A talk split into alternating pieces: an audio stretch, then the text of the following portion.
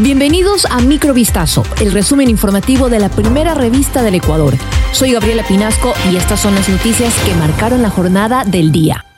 El Ministerio de Educación informó sobre una convocatoria dirigida a docentes en la especialidad de Educación General Básica de segundo a séptimo para participar en el concurso de méritos y oposición que iniciará en marzo. La cartera de Estado resaltó que el ingreso de profesores estará regido conforme al Reglamento General de la Ley Orgánica de Educación Intercultural que regula el ingreso y promoción en la carrera educativa pública de los diferentes profesionales de la educación. El gobierno también recordó que ejecuta procesos de selección de docentes para cubrir necesidades de instituciones educativas fiscales y fiscomisionales que se producen por jubilaciones, fallecimientos o desestimientos a través de la plataforma Educa Empleo, en la que se ofertaron 442 partidas en diferentes especialidades.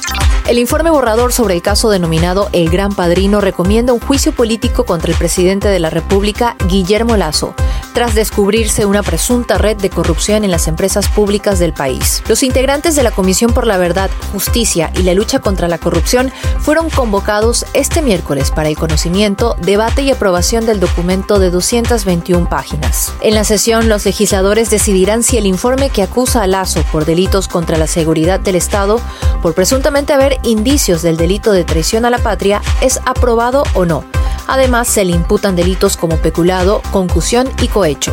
La conocida creadora de contenido para adultos, Luisa Espinosa, pasará a prisión preventiva junto a otras dos personas más por presunta comercialización de pornografía infantil. Un juez aceptó el pedido de la Fiscalía para que los tres detenidos pasen a prisión provisional mientras continúan las investigaciones y la revisión del material incautado. Tanto Espinosa, de 27 años, como Idris M, de 29, y Samuel Che, de 23, fueron detenidos en la madrugada del martes durante una serie de allanamientos ejecutados en Guayaquil y en el Cantón Daule. Según la Fiscalía, en esos allanamientos se les incautó a los investigados dispositivos electrónicos, equipos de filmación y cerca de 10.000 videos con imágenes explícitas de menores en actos sexuales.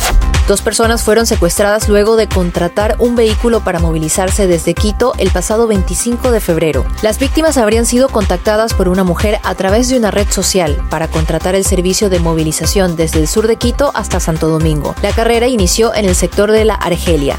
Cuando llegaron a la parada de destino en Santo Domingo, la clienta se bajó del vehículo y de inmediato cinco antisociales los interceptaron y amedrentaron con un arma de fuego.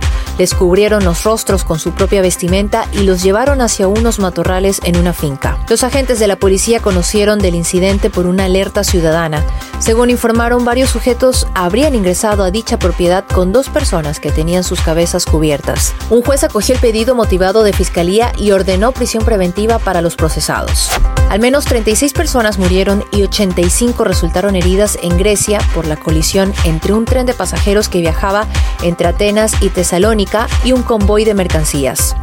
Con vagones pulverizados y calcinados, columnas de humo y equipos de rescate sacando cuerpos de un retorcido convoy, Grecia amaneció este miércoles conmocionada por el accidente ferroviario. Tras el choque, decenas de socorristas y bomberos se arremolinaban en torno a al menos dos vagones parcialmente calcinados, mientras que de otros, volcados, emanaban también espesas humaredas. El vagón restaurante del tren de pasajeros que efectuaba el trayecto entre Atenas y Tesalónica, la segunda ciudad más grande de este país, se incendió a raíz de esta colisión cuyo origen todavía se desconoce. Esto fue Microvistazo, el resumen informativo de la primera revista del Ecuador. Volvemos mañana con más. Sigan pendientes a vistazo.com y a nuestras redes sociales.